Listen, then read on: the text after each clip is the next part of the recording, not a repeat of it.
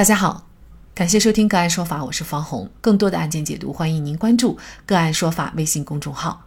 个案说法让法律有态度、有深度、更有温度。今天我们跟大家来聊一下，男友用微信借钱以后失踪，微信改名不认账怎么办？张某和李某原来是男女朋友关系。二零一九年七月十号，李某因为生意周转等原因向张某借款四万五千块钱。张某就通过微信转账的方式，分四次把钱转给了对方。随后半年的时间里，李某陆续向张某转账偿还部分款项。二零二零年四月十九号，双方结算以后，在微信上以文字形式确认，经借到张某人民币三万五千元整，用于生意周转。二零二零年七月十五号前归还一万五，剩余的两万在二零二零年十月三十一号前归还完。然而，借款到期以后，李某并没有按照约定偿还借款，甚至玩起了失踪。张某联系不上对方，无奈诉至法院。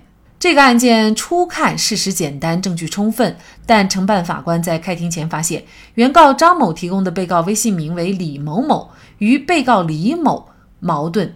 经核实户籍信息，李某也并无曾用名。这个李某某真的就是李某吗？怎么确定双方的借贷关系呢？根据谁主张谁举证的原则，法官要求张某提供更进一步的证据，证明原被告即为涉案的两个微信号的持有人。那作为张某来说，他怎么能够证明李某就是李某某呢？微信名字随时更改，借出的钱就不能够确定主体了吗？就这相关的法律问题，今天呢，我们就邀请北京盈科深圳律师事务所合伙人江敏律师和我们一起来聊一下。江律师您好，呃，方红你好，嗯，非常感谢江律师哈。那像这个案件当中啊，作为张某来说，他怎么能够证明这个李某某就是李某呢？呃，其实他这个在微信当中借钱证明这个主体的问题哈，在我们实际当中遇到的非常多，经常会有当事人来问，哎呀，我怎么能证明他的主体就是这个借款人？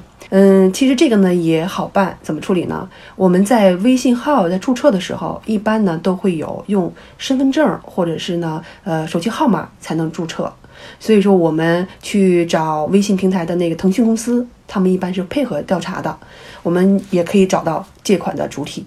也就是说，我们如果有对方的手机号或者是身份证号，那一查就可以查到跟我们微信聊天的这个微信号，他不管是改了什么名字，但是都能够锁定是他还是不是他，是吗？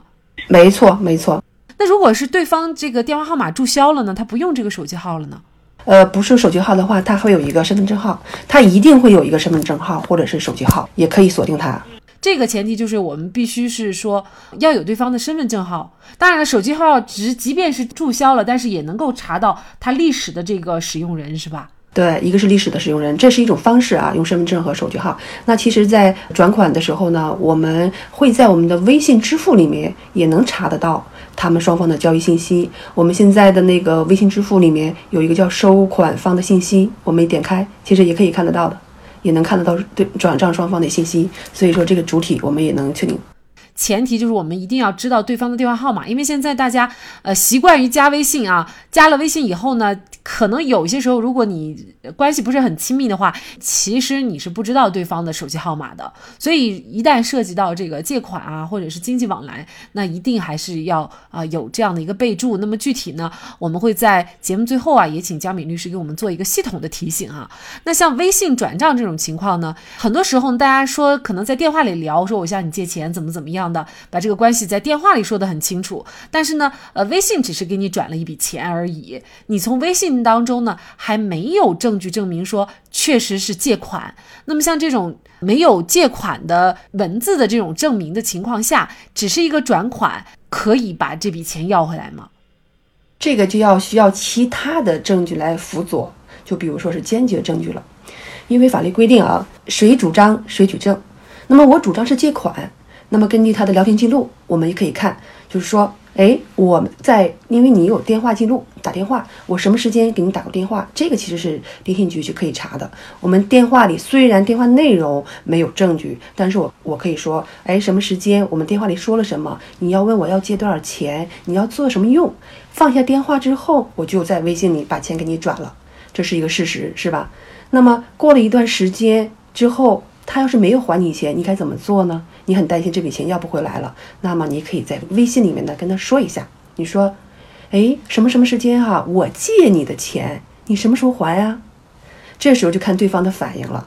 然后对方如果要是说，哎，我们不是约定了吗？什么什么时间还？现在不是还没到时间呢吗？哎，这句话就就是个证据，证明他已经承认了我们这是个借款。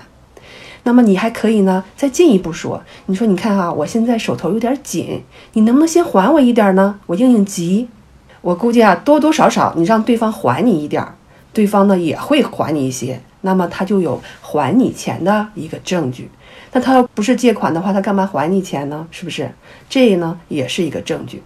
那么你接下来还可以怎么说呢？你还可以说到了期限之后呢？你说我到了期限了啊，你你要还我了。你这个时候没还我的时候呢，我要利息了。其实很多人不愿意要还利息的，他也会有一些反应。好的好的，我到了时间就会还你。这呢都是一个后期我们可以补正的一个聊天记录。那么如果啊我们让他还钱，他说，哎，我什么时候借你钱了？他如果不承认这笔钱，那么他就会说这笔钱是什么钱？比如说是赠的呀，是你给我的呀。那么这个证据呢，就需要他来举证了。所谓的谁主张谁举证了。那像本案当中啊，这个李某他又联系不上，那张某现在呃，即便是胜诉了，那么他要回钱的可能性大吗？因为我相信这也是很多我们听友经常会问的问题哈，就是对方联系不上了，那我这官司我是打还是不打？打的话又耗精力，那还要交诉讼费、律师费等等。那如果是不打呢，这个钱可能就过了诉讼时效就彻底要不回来了啊。到底能不能要回钱，这个可能性有多大，也是我们大家就是特别关注的一个问题啊。嗯，对，其实呢，我们老百姓打官司，最终还是要拿回来钱。如果钱拿不回来，大家觉得，哎呀，我这没有必要这折腾这一把了。其实啊，如果对方联系不到，我们是可以要的。为什么联系不上啊？我们法律有个程序叫做缺席审判。那么他不来，如果哈真实的存在了这段关系，法院呢就会判这个张某赢。张某赢了之后呢，他拿了这个胜诉判决，他就可以到法院去强制执行。那你李某还不还，还不还的情况怎么办啊？然后我们还有一个法律程序，就是说限高，大家老百姓可能都听得听得到的这个限高这个词，限高是什么呢？限制他高消费，不能坐飞机，呃，不能坐高铁的一等座等等的出行的受限。这样的话呢，对于李某来说，就其实生活是非常不方便的。我们在实践当中就有这样的一个案例，我们对方的一个人也是受限了，后来他主动找到我们来还钱。因为什么？他不方便，他十一、五一他要出去玩，他没有办法出行，所以说主动会还了。所以说我说这个例子是什么呢？只要他欠我们钱，我们有一个胜诉的判决，呃，给他限高之后限制他的出行，他应该会主动还款的了，因为他的生活造成了很大的不便。那也就是说，其实像这些老赖欠钱不还的，经过我们了解以后，他其实也没有多少经济能力来还这个钱。那我们还是说要起诉，要还是有必要的哈？有必要的，有必要的，因为我也也许他在某一个有某一个时间段他有经济能力了，那我们的钱还是可以拿得回来的。不起诉的话，你这个放丧失了有一个诉讼时效，如果时间久了，你就没有一个起诉的权利了。呃，那么现在呢，随着我们这个电子化交易越来越频繁了，呃，基本上转钱啊都是通过微信啊。那在微信转账的时候，我们大家比如说要注意一些什么证据的保留，那么以免呢到时候对方不承认啊，或者是呃要不回钱啊等等这样的情况呢。呃，现在微信啊，在我们那个打官司过程当中呢，法官基本这个微信的聊天记录都是认可的，你可以去公证，你也可以不用去公证，然后拿着你的手机聊天记录。到法院把你的证据打出来，然后在开庭的时候，你可以把你的聊天记录展现给法官看。哎，你看看我们这个真实的存在我的手机里，这个都是可以的啊。那么我给几个点建议啊。首先呢，主体还是说确定主体啊。我们对方对方借我们钱这个人，我们一定要知道他，我们一定要知道他是谁，要知道他的手机号码。还有一个最好的方法呢，你借钱的时候呢，你让他给你拍一张他的身份证，身份证的正反面都要拍。这样的话，我们的主体确保这个人跑不了了，就是他。第二个呢，我们要表明，哎，你转款的性质是什么？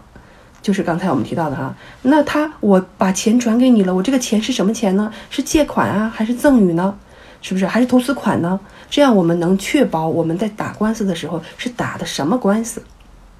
第三点呢，还有一个借款的期限，你什么时间要还我钱了？在这个时候呢，就像也刚才也提到了，诉讼时效就开始了。你到了还款期限，你不还，我的诉讼时效就开始了。那么三年之内，我有三年的一个诉讼时效，三年之内我要起诉你。如果这三年之内我不起诉你呢，我这钱也还了，要不了了。然后第四点呢，就是你要知道他问你借钱的一个用途是什么。如果说对方说我借钱去赌博。这钱你还借不借呀？你肯定不能借，因为这钱借了之后你要不回来了。因为什么呀？你明知他去做违法的事情，你还借出去，法律是不保护这种违法的法律关系的啊。还有一个点就是利息，你要跟他约定好，你借他钱是否有利息？这个利息呢是多少？怎么算的？你要不能太高，太高的话法律也不能支持。所以说约定好了，如果啊没有约定利息。你还款时是不能问对方要利息的，你在起诉的时候，法院也不会支持的。那么什么情况下是可以要利息的呢？这个利息是逾期利息，就是说他到了借款的时间他没还，或者是说你给了他一个时间，说这个时间你要还我钱了啊，他也没有还，这个时间起你就可以要利息了。所以说这叫逾期利息。嗯，大概我就提这几点建议。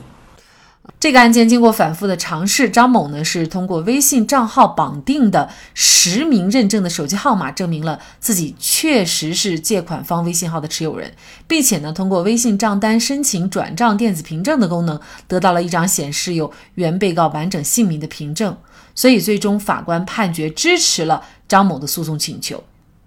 俗话说，亲兄弟明算账。丑话要说在前头，才能更好的维护你和借钱人的关系，也更能保护好自己的利益。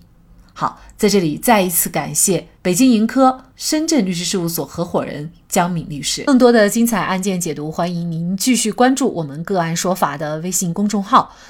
如果您有相关的法律问题，也可以添加幺五九七四八二七四六七的的微信号向我们进行咨询和交流。感谢您的收听，我们下期节目再见。